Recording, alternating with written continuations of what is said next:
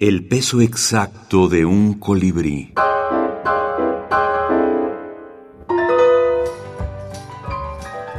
Libros de la minificción. Retazos. Mónica Lavín. Más tarde. Siempre dijo al rato, después de los estudios, luego que si conseguía un buen trabajo o hasta tener una casa propia. Al final, cuando sobraban tinta, papel y tiempo, se le habían acabado las ideas.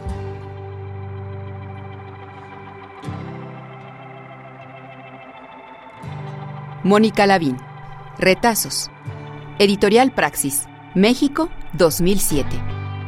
Para mí es un libro muy bello, o sea, muy bella la edición. Es un libro que me parece como estos objetos atesorables, porque además pude hacer un trabajo en complicidad con mi hermana, que es eh, pintora, y los dibujos de ella, eh, ya que tenía yo el libro, fui a asaltar su taller, sus cajones, y pedirle qué, qué dibujos a tinta podríamos meter que fueran que vinieran al cuento con, con el espíritu del libro, ¿no?